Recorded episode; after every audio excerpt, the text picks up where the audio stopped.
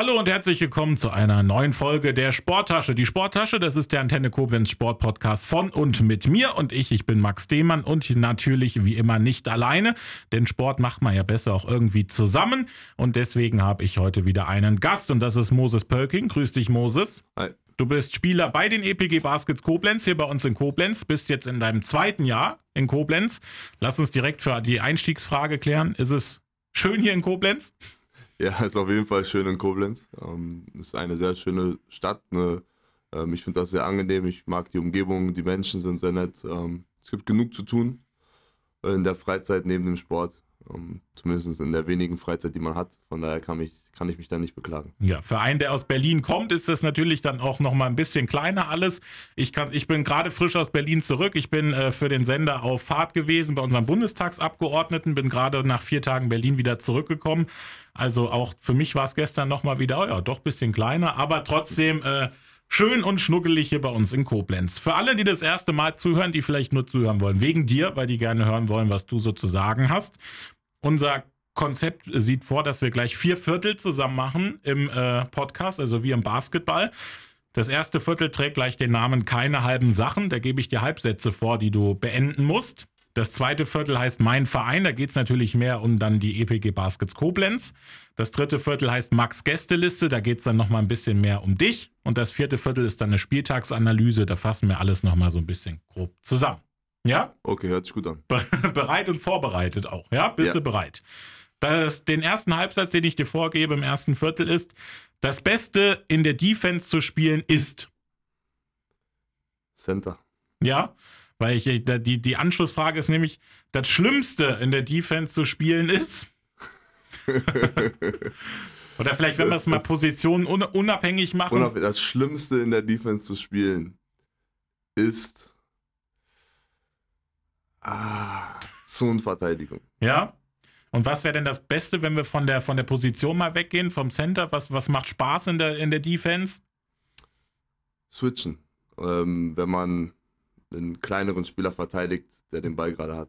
Ja? Ja. Dann äh, natürlich die nächsten zwei Fragen liegen auf der Hand, die da kommen. Was ist das Schönste dann in der Offense, wenn man was, was machen kann?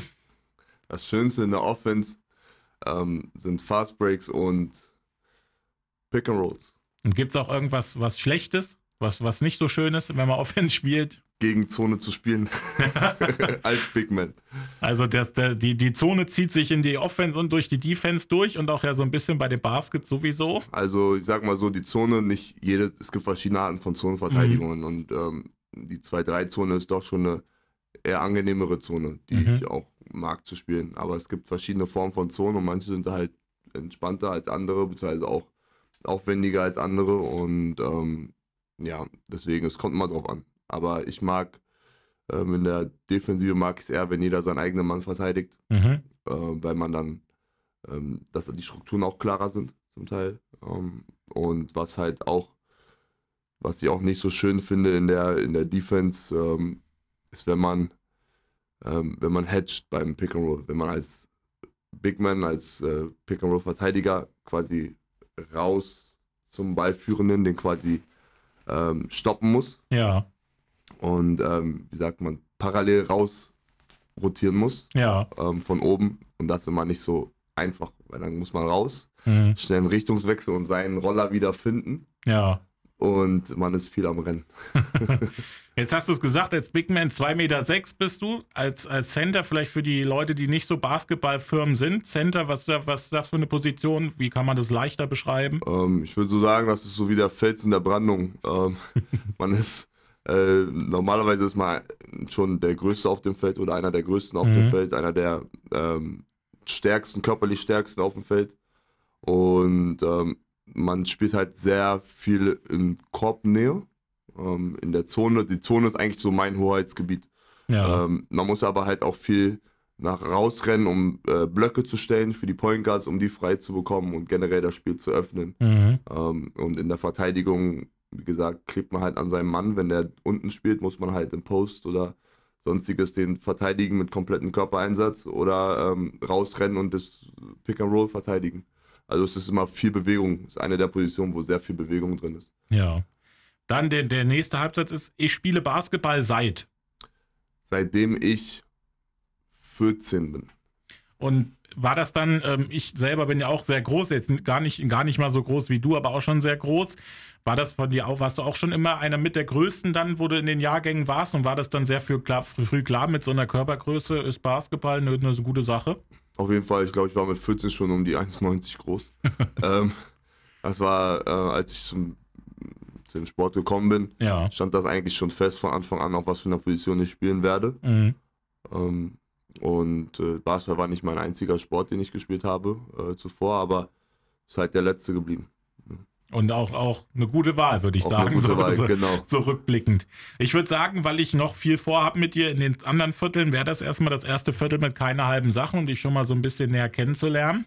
Deswegen lass uns ins zweite Viertel gehen. Mein Verein, die EPG Baskets Koblenz. Ich würde sagen, der, der, der Saisonstart, er ist geglückt, das kann man schon mal so sagen. Gut, zwei Spiele sind es jetzt erstmal gewesen, aber ich meine, ähm, schon mal beide gewonnen. Jetzt das Spiel gegen Karlsruhe, das ist dann schon gewesen, bis unsere Folge rauskommt. Vielleicht kannst du es aber trotzdem sagen, was, was erwartest du jetzt erstmal für Karlsruhe? Was kommt da für ein Gegner auf euch zu?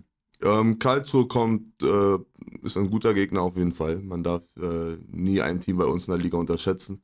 Sie haben ähm, ja, zwei Spiele verloren äh, oder ein Spiel verloren und äh, eins gewonnen. Ähm, aber sie sind halt gewohnt, knapp zu spielen. Mhm. Äh, die hängen immer äh, nahe dran ähm, am Gegner. Ich glaube, die haben ein Spiel mit zwei Punkten oder so ganz knapp verloren und eins mit fünf gewonnen. Ähm, also man kann ihn nicht unterschätzen. Ähm, und wenn wir aber unser Spiel machen, wie wir das kennen, wie wir das auch machen sollen, sollten sie für uns keine Gefahr werden. Aber wie es immer ist, ein Gegner kann einen sehr guten Tag äh, haben, wir können einen schlechten Tag haben, toi toi toi. Ja. Ähm, und dann hat man ein enges Spiel. Ne? Jetzt ist mir natürlich eingefallen, gerade drei Spiele habt ihr natürlich schon gemacht. Habe ich das Speyer-Spiel in meinem Kopf unterschlagen. Habe zweimal auswärts gewonnen und das Heimspiel natürlich gegen, gegen Frankfurt, wo du auch Man of the Match warst im ersten äh, Heimspiel die drei Spiele, die ihr hattet, für mich gegen Coburg einer, ein Mitcontender auf jeden Fall erstmal auf dem Papier vor der Saison. Auch äh, nach Speyer, Rheinland-Pfalz-Derby immer besonders. Wie waren die drei Spiele so aus deiner Sicht, die bisher waren?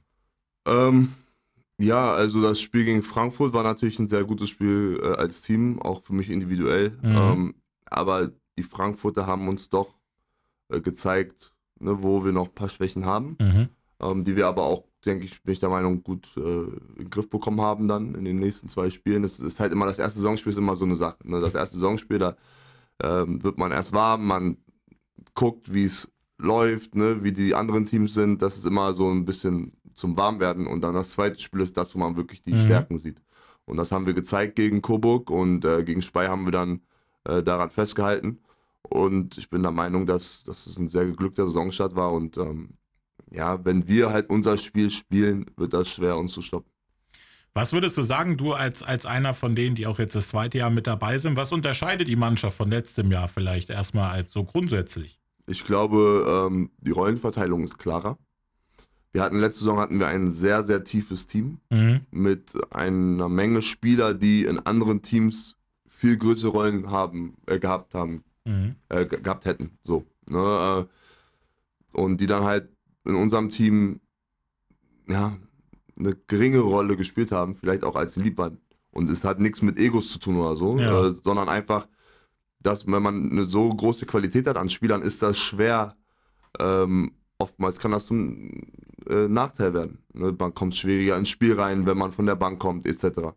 Dieses Jahr haben wir vielleicht nicht so ein tiefes Team äh, auf Papier, aber dafür sind die Rollen klar verteilt. Wir haben eine klare Neun-Mann-Rotation ähm, wo jeder weiß, was er zu bringen hat, was er zu leisten hat. Und dann haben wir drei junge Spieler, die ähm, auf den Radar kommen, die vielleicht im ersten, zweiten Jahr äh, Profi-Basketball äh, spielen mhm. und die erstmal keine riesigen Erwartungen haben und einfach da sind, um ähm, ja, Erfahrung zu sammeln. Und ich glaube, diese Rollenverteilung ist viel klarer. Letzte Saison hatten wir wirklich, wie gesagt, zwölf Mann, die spielen sollten und wollten. Mhm. Und ähm, das wird dann immer problematisch nach hinten raus. Dann, was, was mir vielleicht jetzt aufgefallen ist, äh, auswärts war nee, letztes Jahr auch so ein bisschen schwieriger immer. Also wenn man verloren hatte in der regulären Saison, war das eigentlich immer auswärts. Jetzt zwei nicht nur Siege, sondern eigentlich auch Statements gesetzt, auswärts in Coburg und in Speyer. Ähm, würdest du sagen, dass das auch so ein Punkt ist, was auf jeden Fall die Saison positiver werden lässt, wenn dann auswärts auch richtig gut läuft? Ähm, Ja, ich meine, mit Auswärts ist halt immer so eine Sache. Ne? Man, man muss gucken, was für Teams man hatte. Letztes Jahr war zum Beispiel eine Auswärtsniederlage gegen Dresden, ähm, die dann im schlussendlich aufgestiegen sind. Mhm. Ähm, aber es gibt halt immer ein paar, es gibt ein paar Hallen, wo es eklig ist zu spielen. Und ähm, Coburg und äh, Speyer sind auf jeden Fall nicht eine dieser Hallen. Mhm. So, Coburg, für mich persönlich ist Coburg eine angenehme Halle. Ja. Ähm, Speyer ist neutral. Aber es, es kommen noch ein paar Teams, äh, die in Hallen spielen, die nicht so schön sind. Mhm. Und ähm, deswegen, es kann, wie gesagt, das kann man jetzt nicht unbedingt äh, als Prognose nehmen. Wir haben jetzt zwei Auswärtsspiele gewonnen, wir gewinnen jedes Auswärtsspiel. Aber ähm, ich bin sehr zuversichtlich, dass diese Saison eine sehr erfolgreiche Saison für uns wird. Es ist ja klar ausgerufen, Aufstieg ist das Ziel, das ist ja, kein- ist ja kein Geheimnis, das ist, ist ja klar so formuliert. Wen würdest du sehen denn so? Wer, wer ist noch mit, gerade vielleicht jetzt bei euch in der, in der Süd, aber auch dann allgemein auch mit in der Nord? Wen siehst du als, als, als Konkurrenten? Also ähm, in der Süd auf jeden Fall, denke ich, ist Erfurt ein Mhm. starker Gegner. Ähm, ist auch für mich persönlich würde ich gern gegen Erfurt zweimal gewinnen, weil äh, ein guter Freund von mir, deren Headcoach ist, Enrico Kufu. Ja.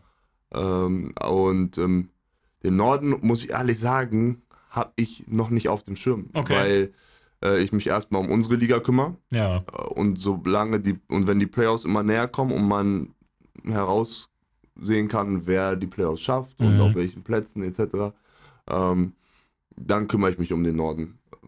Momentan nach dem dritten Spiel kann man halt noch nichts festlegen. Ne? Ja. Ich würde mir aber gerne wünschen, dass wir in den Playoffs gegen Starnsdorf spielen, Weil? weil es mein alter Verein ist Ja. und ähm, viele, viele von meinen Berliner Freunden, da spielen Starnsdorf ist ein Vorort von Berlin. Mhm. Das ist äh, zehn Minuten außerhalb von Berlin. Das heißt, jeder würde zugucken kommen, von meinen Freunden, Familie. Ja.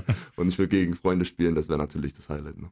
Ist, du hast jetzt Erfurt angesprochen. Äh, ist Erfurt so eine eklige Halle, wo man dann auswärts spielt, oder? Ähm, ja, Erfurt, wenn ich mich recht erinnere, hatten wir letztes Jahr sogar Probleme. Haben wir, glaube ich, verloren sogar. Äh, Wenn ich mich recht erinnere, kann Ja. auch falsch sein. Aber Erfurt ist auf jeden Fall nicht eine einfache Halle. Und ähm, Erfurt ist ein starkes Team obendrein. Von Mhm. daher muss man da auf jeden Fall mit allem, was man hat, hinkommen. Dann, das frage ich immer alle, die auch hier so waren, das, das, kann, das war beim, bei Marvin Heckel auch so. Stimmung im Team ist mein Eindruck. Super, oder?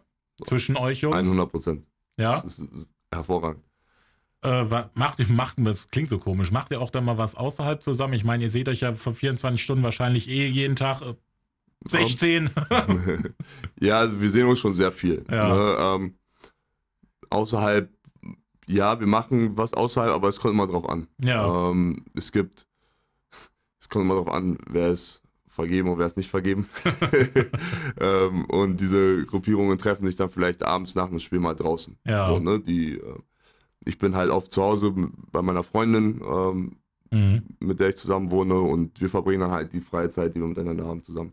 Aber natürlich treffen wir uns auch mal, um was zu essen zu gehen. Äh, beieinander haben wir mal Get-togethers, ja. ähm, solche Dinge, das auf jeden Fall. Und äh, wie gesagt, wir verbringen sehr viel Zeit in der Halle und auch nach dem Training verbringen wir meistens eine Stunde und quatschen in der Kabine oder so. Ne? Ja. Also, ähm, so bauen wir auch einfach die Teamchemie auf. Ich finde das immer schwierig von außen zu sagen, wenn man, ja, das Team versteht sich, das sagt man so, aber wie viel extra bringt das denn noch, wenn das wirklich so ist, dass das da richtig, dass, dass da wie, wie Freunde dann da auf dem Platz stehen? Weil das ist für Außenstehende, die nie Leistungssport gemacht haben, glaube ich, schwierig irgendwie so zu verstehen. 100 Prozent. Ich meine, es ist ein bisschen, ich meine, Basketball ist wie ein Arbeitsplatz. Mhm. Ne? Das ist un- unser Job, aber es ist wie ein Arbeitsplatz. Wenn, wenn ich jetzt einen normalen Bürojob habe und ich gehe zur Arbeit und keiner mag sich auf der Arbeit, dann hat man ja keine Lust mehr zur Arbeit zu gehen. Ja, Ne? Und wenn dann dein Chef dich anmeckert, weil du was nicht falsch, äh, weil du was falsch gemacht hast, dann bist du noch mehr genervt. mhm. Und äh, bist du, warum bin ich überhaupt hier? Ich habe keine, keinen Bock, man hat keine Lust aufzustehen. Das, äh, ja, das strahlt sich auf jeden Aspekt in deinem Leben ab. Ne? Und im Basketball ist das genauso. Wenn du dich mit deinen Teammates gut verstehst, dann hast du Lust zur Arbeit zu gehen, du hast Lust, besser zu werden. Auf dem Spielfeld hast du Lust, diesen Extrapass zu spielen. Du hast Lust, äh, deinem Teamkameraden zu helfen. Wenn man sich nicht mag, dann wird vielleicht mein Point Guard geschlagen und ich bin in der Halbzeit als Big Man und sage, ah, weißt du was, ich lass den mal durch damit Mhm. mein Point Guard schlecht aussieht. Ne? Und ähm, wenn man aber sich mag, wenn man wirklich sich befreundet ist, dann klickt man besser auf dem Feld. Man weiß, wo der andere steht, man weiß, man hilft sich gegenseitig. Ist jeder für den anderen so, ne? Und ähm, das ist halt extrem wichtig. Und das ist auch der das Fall ist bei der euch. Fall bei uns, ne? 100 Prozent. Jetzt hast du den Chef angesprochen in dem Büro. Bei euch ist der Chef Pat Elsie, euer Head Coach. Yassin Turan war bei mir, den hatte ich gefragt, wie ist das so mit, wer oder wie, wie würdest du Pat Elsie beschreiben? Er hat einfach nur gesagt, Legende. Wie, wie, sie- wie siehst du das? Er ist auf jeden Fall eine Legende. Ähm, nein, Pat ist, äh, ist ein sehr, sehr guter Trainer, äh, basketballerisch, aber menschlich sehr angenehm. Ja. Eine sehr angenehme Person. Ist eine Person, mit der man immer reden kann, ähm, sei es über Privates, äh, wenn man irgendwelche Sorgen hat oder basketballerisch. Ähm, er ist sehr kompromissfähig, äh, was es auch sehr gut macht. Ähm, und er ist einfach, er ist lieb, so, er ist lustig und lieb. Äh, man, er ist kein Trainer, der mit Angst äh, regiert, sondern er ist ein Trainer, der mit, ähm, mit äh, ja, ich will nicht sagen Liebe regiert, aber den man halt mag. So, Ja. ne? Und deswegen respektiert man ihn. Ähm, deswegen will man für ihn gewinnen, weil man ihn als Person mag. Ähm, natürlich im Video, wenn man Fehler macht, dann meckert er einen an, aber das, man, man kann das einordnen. Ja. Ähm, es ist nicht irgendwie alle Friede, Freude, Eierkuchen, aber man kann das einordnen. Und man weiß, es ist nie äh, böse gemeint. Ja. Dann Yassin Turan hatte ich jetzt angesprochen gerade, der ja eigentlich äh, vor der Saison als, als Assistant Coach, als Skill Development Coach dabei war, dann jetzt aber in die Mannschaft gerückt ist, auch als, als Spieler. War, wie war das für euch? Weil ich habe gehört, er kannte ja auch einige schon von vorher und so mit drin. Ähm, wie war das so, als ihr dann, dann das, als die Entscheidung stand? Ja, der spielt jetzt auch bei euch mit. Jetzt können wir ihm endlich sagen, was wir von ihm denken. Äh, nein, äh, die Dynamik hat sich natürlich geändert, aber jetzt nicht unbedingt ins Negative. Yassin kann auf jeden Fall noch Basketball spielen. Und das haben wir im, im Sommer auch gesehen. Da haben wir ein Turnier in Köln zusammen gespielt. Da habe ich ihn das erste Mal kennengelernt. Der kann auf jeden Fall noch Basketball spielen. Und Minuten bringt, effektive Minuten bringt er uns trotzdem noch auf den, auf den Platz. Und ähm, es ist aber auch gut, einen Trainer auf dem Feld zu haben. Ja, das war, das hatte ich ihn Ja. auch gefragt. Wie ist das auf einmal? Bist du, vor warst du der verlängerte Arm, aber an der Seitenlinie und jetzt bist du der verlängerte Arm auf dem Feld. Genau, also als Spieler, als Trainer hat man immer noch mal ein anderes Auge für Spieler als als Spieler. Ja, Und ähm, jetzt kann er halt beides kombinieren und ich finde, da macht er einen guten Job mit, dass er halt Dinge sieht auf dem Feld, die wir vielleicht so direkt noch nicht sehen. mhm.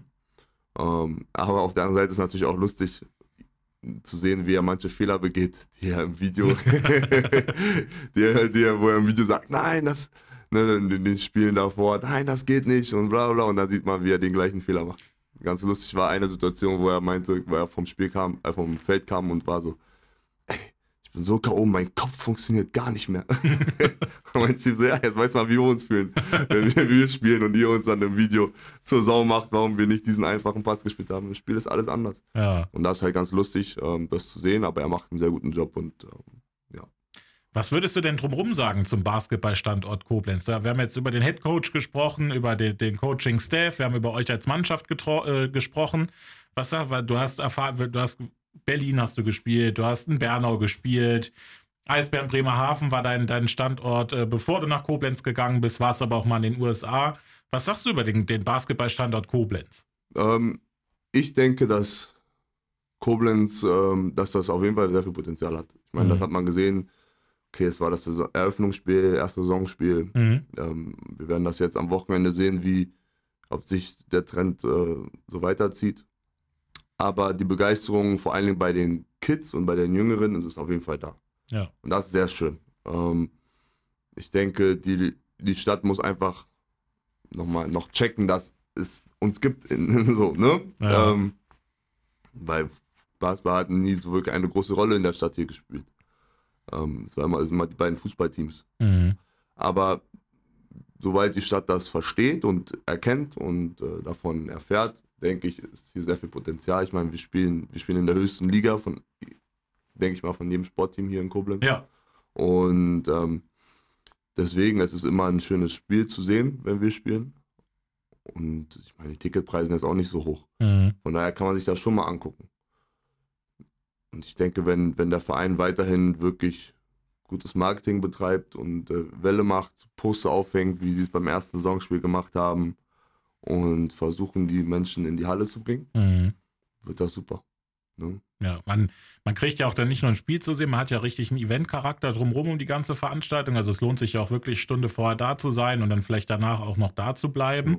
Was sagst du sonst allgemein über die Fans, auch wenn wir nochmal, also Ende der Saison, die Playoffs, das waren ja Festspiele eigentlich in der CGM Arena. Ne? Ja. Also, also ich, ich, was ich immer sage, es gibt immer den Unterschied zwischen wirklichen Fans und Zuschauern. Ne? Ja. Und ähm, was die Kultur, die wir natürlich entwickeln müssen, ne, das passiert nicht von heute auf morgen, die Kultur, die wir entwickeln müssen als Verein ist eine Fankultur. Wir müssen, ähm, wir müssen Fans gewinnen durch unsere Spielweise. Ne? Und sobald wir wirkliche Fans gewonnen haben, ähm, Die Hard Fans, die in die Halle gehen und uns anfeuern, Mhm.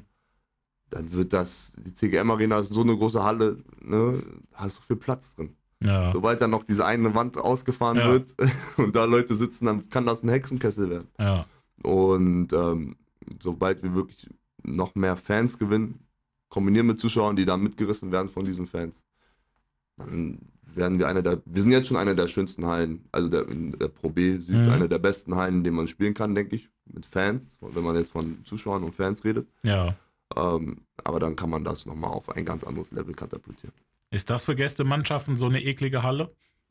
Ich, kann sein. Ich meine, äh, es kommt auf den Spielertyp an. Ich persönlich, ich liebe es, auswärts zu spielen, wenn die Halle voll ist. Ich Ja. liebe es. Ich, ich, ich lebe von dieser negativen Energie, die Fans an den Tag bringen, Ja. wenn man das Auswärtsteam ist. Ähm, aber viele sind davon eingeschüchtert. Vor allen Dingen in der Pro B sind sehr viele junge Spieler da, Ja. Äh, Farmteams, die davon vielleicht auch eingeschüchtert werden. Ne? Das ist immer von Vorteil. Aber ist das dann, ist das charakterabhängig oder ist das auch ein bisschen altersabhängig, dass man dann da so eingeschüchtert ist? Also gibt es welche, die vielleicht 30 sind und immer noch so ein bisschen eingeschüchtert sind? Wenn man 30 ist und immer noch eingeschüchtert ist von den, von den Auswärtsfans in der Pro B, äh, weiß ich nicht. Wenn man jetzt in Belgrad spielt mit Hooligans, dann ist das was anderes. die, die irgendwelche Feuerwerkskörper aufs Spielfeld werfen. Aber ähm, ich denke, das ist charakterabhängig und altersabhängig. Okay. Und du hast, hast es ja angesprochen, äh, ihr seid eine, eine engere, kleinere Rotation jetzt geworden, habt dann noch viele Junge dabei. Wie ist das für dich? Du, weil du kann, man kann ja sagen, dass du auch so als Vorbild fungierst, dann auch in der Mannschaft für so Junge. Für, macht dir das Spaß? Auf jeden Fall. Ähm, aber ich denke nicht, dass ich unbedingt aktiv daran denke, ein Vorbild zu sein. Ich bin Ja, einfach wie ich bin. ja, Und ähm, ich glaube, so sind wir alle. Ich glaube, das Richtige, so ähm, der, der am meisten den Mund aufmacht, ist natürlich DJ. Aber das war ja auch letztes Jahr. Und ähm, aber man tut halt sein Bestes, man geht mit einem guten Beispiel voran Mhm. und äh, man hofft, ein gutes Beispiel für die jungen Spieler zu sein. Ne, und die tun sich auch echt gut. Also mit, ähm, ich, über die kann ich mich nicht beklagen. Dann, äh, wenn wir noch mal so ein bisschen dann näher dann ins, ins dritte Viertel auch schon reingehen, ein bisschen näher zu dir. Du bist, bist in Berlin aufgewachsen, hast du gesagt. Berlin-Moabit war's, da ist der Stadtteil, in dem du aufgewachsen bist. Genau. Ähm, was, was ist noch in, also was, was, wie viel Berlin steckt in dir auch jetzt noch? Auch wenn du jetzt so ein bisschen länger vielleicht auch schon von Berlin, von Berlin weg bist, dadurch, weil du halt bei vielen Vereinen untergekommen bist. Ja, ja Berlin. Berlin verlässt einen nie, ähm, im Guten wie im Schlechten. Ähm, also man hat immer, natürlich je nachdem, Berlin ist riesig, ne? je nachdem, wo man auch aufgewachsen ist, Mhm. in welchen Gegenden, ähm, hat man eine bestimmte Attitüde, die man an den Tag legt.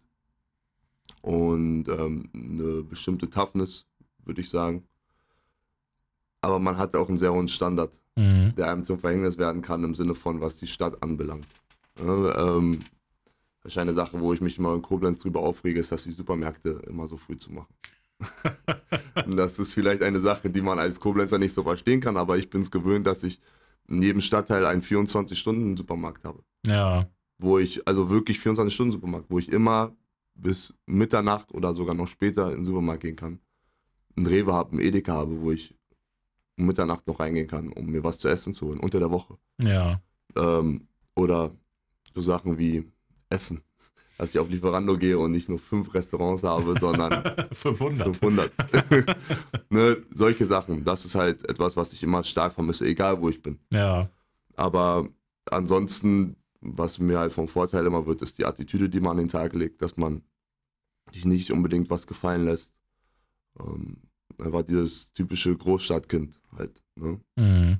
Kann aber auch manchmal halt, äh, manche sehen das vielleicht auch als Arroganz oder so von einem Großstadtkind, aber das ist einfach diese Attitüde, dass wir uns nichts gefallen lassen. ja. Wir hatten, als wir jetzt weg waren, äh, spaßeshalber hatten wir uns mal ähm, ans Brandenburger Tor gestellt, einfach mal geguckt, Lieferando-Umkreis, was da so angezeigt wird. Ja. Dann waren irgendwie 984 zum Abholen ja. oder so. Wenn man das mal mit Koblenz vergleicht, wo du dann 20 hier in der Innenstadt zur Auswahl hast, wenn es gut läuft, ja. ist das schon mal was nee, anderes. Ich, ich, wohne ja nicht weit vom Brandenburger Tor entfernt. Von daher, bei mir ist das genauso, wenn ich jetzt auf Lieferando gehe, habe ich 900 Restaurants, die mich beliefern. Auch um, um 1 Uhr nachts habe ich 50 Restaurants noch, die mich beliefern. Das ist ganz anders und deswegen ist es so, ne, Essen. Essen ist immer eine große Sache, vor allem für mich. Ich liebe Essen und das ist dann halt diese Vielfalt an Essen, die man hat. Ja. Vermisse ich immer. Wie ist das dann? Das ist schon so ein bisschen äh, in die Richtung Zukunftsfrage. Du hast gesagt, du wohnst immer noch in, in Berlin, bist natürlich jetzt während deiner Koblenz-Zeit hier irgendwo in Koblenz untergebracht. Mhm. In welchem schönen Stadtteil haben sie dich eigentlich einquartiert? Äh, ich habe jetzt, äh, ich wohne jetzt mit meiner Freundin zusammen. Ähm, wir haben uns eine eigene Wohnung gesucht. Ja. Sogar hier in der Nähe, in der Innenstadt. Ah ja, schön. Und ähm, aber vorher habe ich in Metternich gewohnt.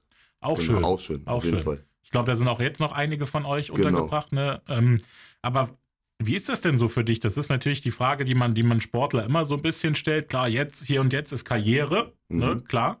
Was kommt denn danach? Denkt man da schon drüber? Also man sollte schon drüber nachdenken, aber ist das jetzt schon ein Thema für dich? Äh, man sollte schon drüber nachdenken. Also für mich ist es auf jeden Fall ein Thema. Ich habe äh, am Anfang hatte ich mal BWL studiert, das aber nicht so wirklich für mich war. Ja. Ich habe jetzt ähm, seit letztem Wintersemester, also Wintersemester 2022, habe ich angefangen in Koblenz hier zu studieren an der Uni. Ja. Ähm, ich hatte Geografie und Geschichte studiert auf Gymnasiallehramt, aber das habe ich jetzt auch gewechselt. Ich studiere jetzt Geografie und Sport. Schön.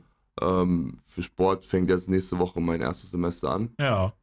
Und da bin ich jetzt äh, immer an der Uni in Koblenz, genau, in Metternich hier. Und das ist, wie, wie, wie vereinbart man das? Also, also Gibt es dann auch mal, wo du sagst, das sind Veranstaltungen, die ich halt dann nicht besuchen kann wegen des Sports? Oder? Ähm, naja, das Gute ist am Studium, ich kann halt meinen Stundenplan natürlich unter Einschränkungen. Aber so bauen, wie es. So bauen, wie es am besten passt. Ja. Ne? Ähm, und was ich halt gemacht habe, ist, dass ich mir mal den. Ich weiß ungefähr, wann wir trainieren, mhm. ähm, was immer so zwischen 10.30 Uhr und 13.30 Uhr ist dann mal so ein 2-3 Stunden Block, an dem wir trainieren. Mhm. Ähm, und den habe ich mir halt versucht, so weit wie möglich freizuhalten. Ja. Und dass ich dann halt äh, in, in, in, zum Training fahre. Vielleicht bin ich dann mal fünf Minuten später da, aber dass ich zum Training komme, diese zwei Stunden trainiere, zweieinhalb Stunden trainiere, dann wieder in die Uni fahren kann und dann in die Vorlesungen. Ne, und abends, glaube, meine letzte Vorlesung geht bis 18.30 Uhr. Wenn wir 19 Uhr trainieren, dann kann ich halt abends. Das ist ja auch, ja. Also Geografie und Sport auf Gymnasiallehramten, das wäre dann was, was dann vielleicht später mal Lehrer, so für dich? Ja, das ist auf jeden Fall etwas, was, was, mir, was ich mir vorstellen kann. Ähm, ja. Ne, ich, ist ganz lustig, weil ich die Schule mal nie so gemocht habe und die Uni mag ich auch nicht. Aber äh, das ist ähm, so, ne, das ist so etwas, wenn man auf der anderen Seite steht, ist es, glaube ich, ganz cool. Ja. Und ich glaube nicht, dass ich die Schule nicht gemocht habe wegen, wegen der Schule per se, sondern ja. einfach ähm, teilweise Lehrer, nicht nur Lehrer, ne? ich habe hab auch super Lehrer gehabt, aber teilweise ja. Lehrer teils das Schulsystem, was einem beigebracht wurde. Aber ähm, mir gefällt Geografie zu studieren sehr. Ja. Ähm, das hat mir sehr viel Spaß gemacht. Und auf Sport bin ich jetzt gespannt, wie das wird. Aber es sieht auch sehr vielversprechend aus. Es gibt bei Geografie sehr viele schöne Exkursionen, die man da macht. Ich, der, ich bin nämlich, ich studiere auch Geografie hier noch an der Uni, also zumindest ah. mal, wenn es nach der Uni geht, bin ich, bin ich da immer noch äh, eingeschrieben, Geografie und Germanistik. Ähm, hab Geografie alles schon so weit äh, durch. Also gibt es viele schöne Exkursionen, die man da macht. Also da gibt es auch schöne. Auch kostspielige. Ja, das stimmt. Das ist, wenn man wirklich als Student da hin muss. Also ich bin damals, also es gibt eine Deutschland-Exkursion im Bachelor, im Master machst du eine Auslandsexkursion. Für die Leute, die das nicht wissen, ähm, ich war in Hamburg mit auf der, auf der Deutschland-Exkursion. Und ja, für Studenten ist das schon nicht ohne, ne? aber du musst es halt machen. Es wird halt vorausgesetzt. Ne? Also das ist schon alles. Und Auslandsexkursion äh, Kommilitonen von mir, die sind nach Japan gefahren, andere sind in die USA gefahren. Also liebe Grüße auch an die Uni. Ja, ich werde irgendwann nochmal vorbeikommen. ähm, ja, das ist, aber ich finde das interessant, wie du das gesagt hast. Also ich war auch nie so der Schulfan, aber nicht im Sinne von, weil Schule, sondern so wegen Rahmenbedingungen auch, ja. ne, was du halt so hast, wo du dann einfach sagst, hm, das irgendwie gefällt mir das nicht so. Das ist auch das Alter, ne, zum Teil. Ja. Man, man ist ein Teenager, man hat keinen Bock so auf ja. Schule, oder? Also man will rausgehen mit Freunden oder ich will, ich will Basketball spielen. Ja. Gar keine Lust zu lernen jetzt. Ja. Ne? Aber je älter man wird, desto reifer man wird. Ja. Aber das war auch damals dann nicht im, mit schlechten Absichten. Ne? Das war jetzt Ja. nicht, weil man unbedingt Anti sein wollte, ne? sondern weil man dann an, andere Interessen hatte. Wünsche ich dir natürlich viel Erfolg da dabei. Wenn du mal noch Lernunterlagen brauchst, sagst Bescheid. Irgendwo liegen die bestimmt bei mir noch rum. Ähm, und dann lass uns auf, auf den nächsten Punkt kommen. Ich habe dich letztens gesehen bei den Kollegen vom ZDF, bei Aspekte bist du gewesen. Mhm. Ging ums Thema Rassismus in, in der, in der äh, Folge der Sendung. Die kommt ja einmal in der Woche, glaube ich, Aspekte, Ja. Freitagabends. Ähm, wie war das für dich? Also erstmal, wie, wie ist das bei, wie, wie sind die auf dich zugekommen oder wie war das? Ähm, eigentlich ganz, also so ist, sie sind auf, also ich habe die erste Nachricht bekommen auf Instagram, Ja. aber die habe ich so gar nicht richtig beachtet. Und dann ähm, hatte Markus, äh, unser Geschäftsführer, Markus Klepzig? genau, Ja. äh, hatte, hatte mir dann eine E-Mail weitergeleitet, weil sie dem Verein auch, den Verein auch angeschrieben haben. ja. Und er hatte dann direkt geschrieben, der, bei der Weiterleitung hat er direkt geschrieben, vom Verein aus geht das in Ordnung. Ja. Sprech mit Pat und wenn du Lust darauf hast, dann kannst du das machen. Dann habe ich mit Pat geredet, weil ein Trainingstag, der Montag ist weggefallen. Mhm. Das ist nicht der wichtigste Trainingstag, wenn man am Wochenende erst spielt. Ne? Mhm. Und wir haben da ja gegen Frankfurt auch gespielt gehabt, haben da gut gewonnen. Und ähm, dann konnte ich mir halt so ein verlängertes Wochenende in Berlin ähm, genehmigen, was von ZDF finanziert wurde, was auch super war. Und ähm, genau, so ist das halt zustande gekommen. Ja, und dann, also ich glaube, in der Mediathek gibt es die Folge noch, man kann Ja. das immer noch anschauen. Für die, die jetzt noch nicht reingeschaut haben, warum sollten die sich das anschauen? Ähm, ich denke, das ist, das ist eine Folge, die geht 45 Minuten, die ist sehr interessant. Es geht um äh, Rassismus in Deutschland generell und auf den Sport bezogen. Mhm. Ähm, ich spreche ein bisschen über Basketball, aber auch andere Sportarten werden äh, angerissen, auch äh, das Rudern zum Beispiel, ne, Mhm. etc. Und es geht halt generell um dieses Thema. Und ich finde, es ist sehr interessant. Ich bin zu sehen, aber viele andere auch und äh, einfach um den Horizont zu erweitern. Ja. Ne? Ich habe bei meiner Recherche, was ich gar nicht bisher so auf dem Schirm hatte, obwohl ich euch ja jetzt auch schon länger begleite, dich ja auch seit dem ersten Tag hier in Koblenz sozusagen, ähm, deine Internetpetition gesehen. Zum Thema äh, U-Bahn-Haltestelle in Berlin-Zehlendorf ist das. Genau. Äh, Onkel, Tom Hüt, Onkel Toms Hütte heißt die Ja. U-Bahn-Station. Hast du eine Petition zu, gibt es immer noch, glaube ich, ne? Die Genau, Petition also ist immer es, noch offen. es ging um die, es geht um die Straße, die Onkel Toms Straße und dann Ja. die U-Bahn-Station Onkel Toms Hütte. Ähm, für die, die es nicht wissen, also man, ihr könnt das auch googeln, äh, Ja. um das einfach zu machen, Onkel Tom Syndrom zum Beispiel. Mhm. Aber Onkel Tom ist, äh, der Bezeichnung Onkel Tom ist äh, eine sehr unschöne, rassistisch motivierte Bezeichnung ähm, gegen Schwarze, äh, viel mehr auch direkt Afroamerikaner, aber Schwarze generell, äh, wenn man die als ähm, Verräter bezeichnen möchte. Mhm. Verräter im Sinne von ähm, sich gegen die, äh, gegen das Vorankommen schwarzer Menschen, die sich Mhm. dagegen, aktiv dagegen gestellt haben. Zum Beispiel ähm, Malcolm X, der erschossen wurde, wurde von einem Schwarzen erschossen. Den könnte man als Onkel Tom bezeichnen. Mhm. Ne? Ähm, oder einfach, wenn man sich gegen das Vorankommen seiner eigene, seiner eigen stellt. Und ähm, das ist ein Onkel Tom. Es, dieser Begriff stammt von dem Buch Onkel Toms Hütte.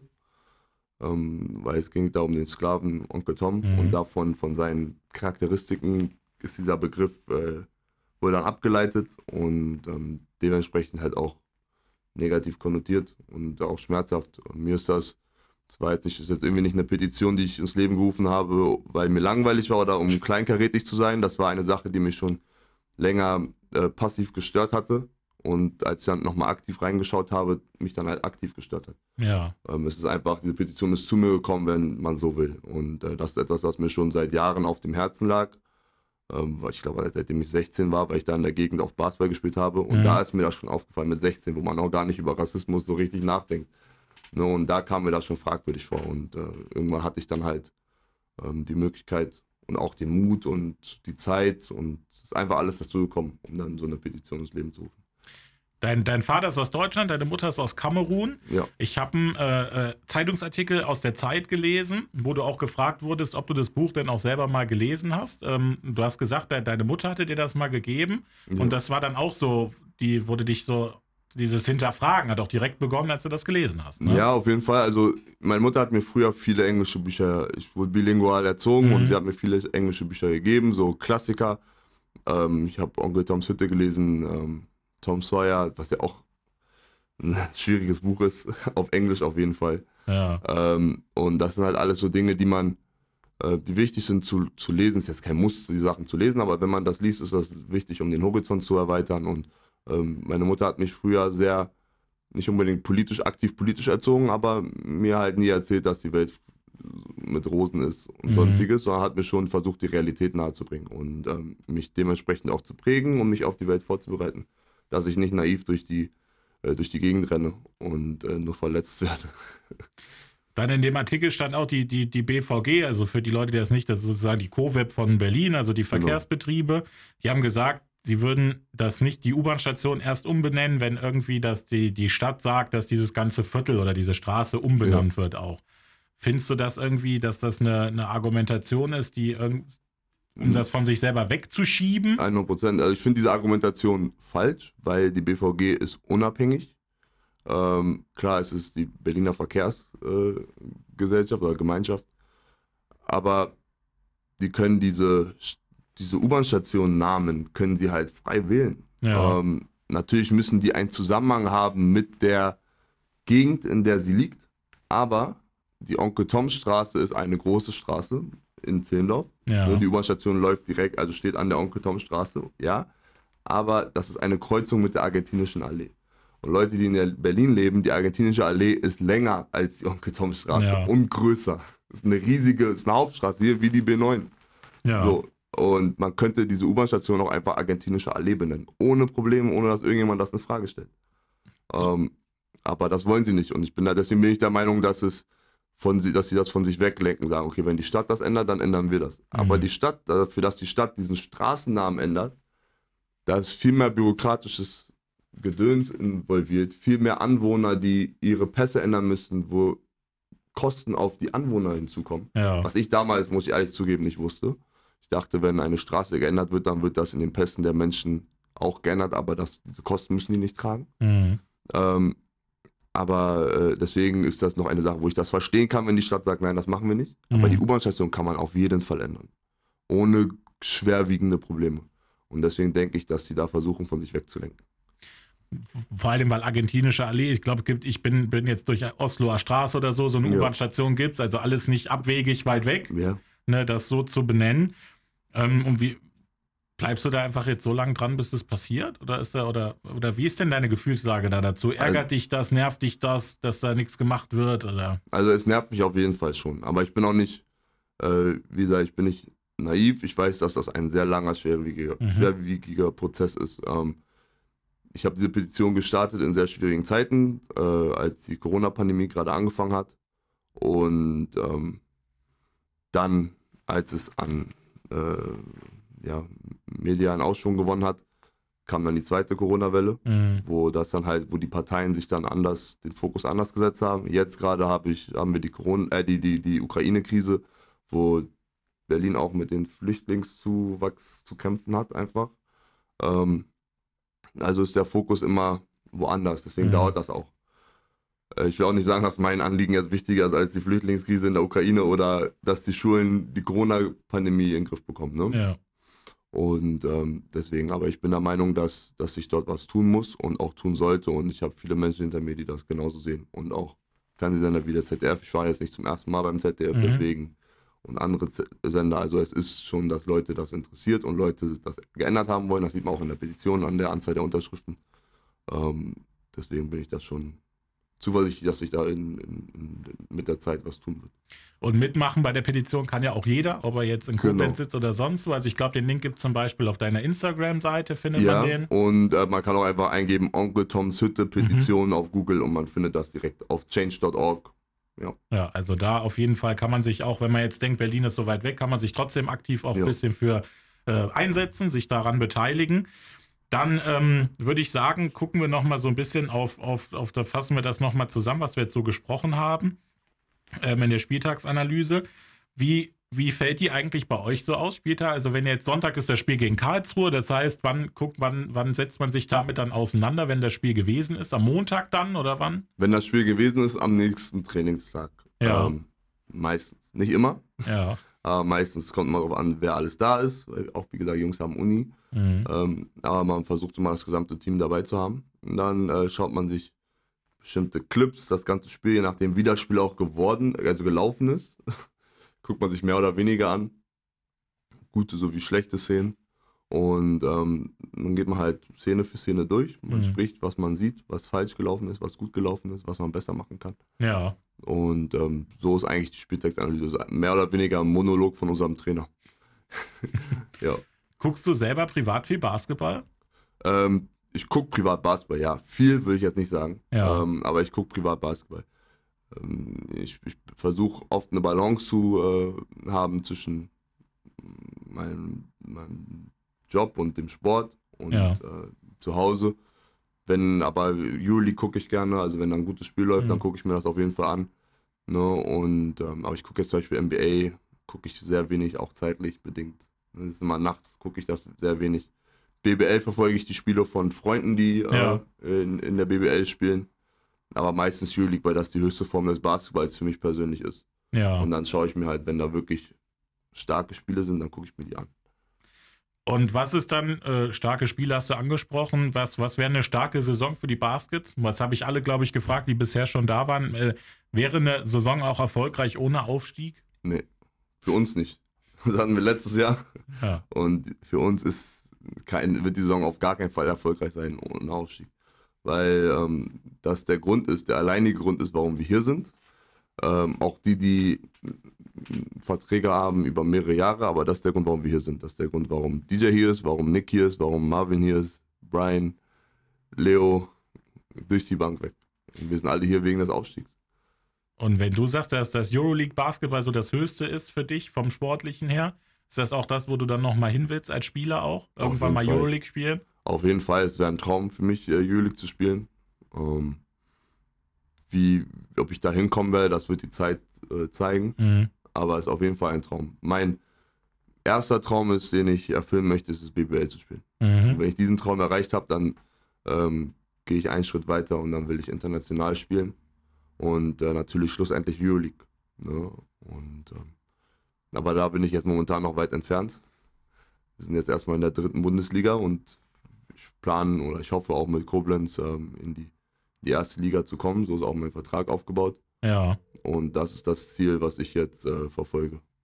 Da wünschen wir natürlich viel Erfolg, auch natürlich privat bei, beim Unistudium, auch bei der Petition für alle nochmal auf jeden Fall sich da ein bisschen engagieren, wenn man das, nie war es leichter, sich politisch zu engagieren, als einfach gerade seinen Namen einzutragen in eine Liste. Ja. Äh, Moses, vielen Dank, dass du da warst. Ich wünsche viel Erfolg erstmal schon mal für Karlsruhe. Wie gesagt, wenn das Spiel, äh, wenn der Podcast rauskommt, war das Spiel schon, aber wir sehen uns natürlich über die Saison auch weiter. Ich wünsche weiterhin auch dann für die gesamte Saison viel Erfolg. Klopf auf Holz, dass alle äh, fit und gesund bleiben. Das ist das Wichtigste immer für jeden Sportler, weil Körper ist das Kapital beim Sport.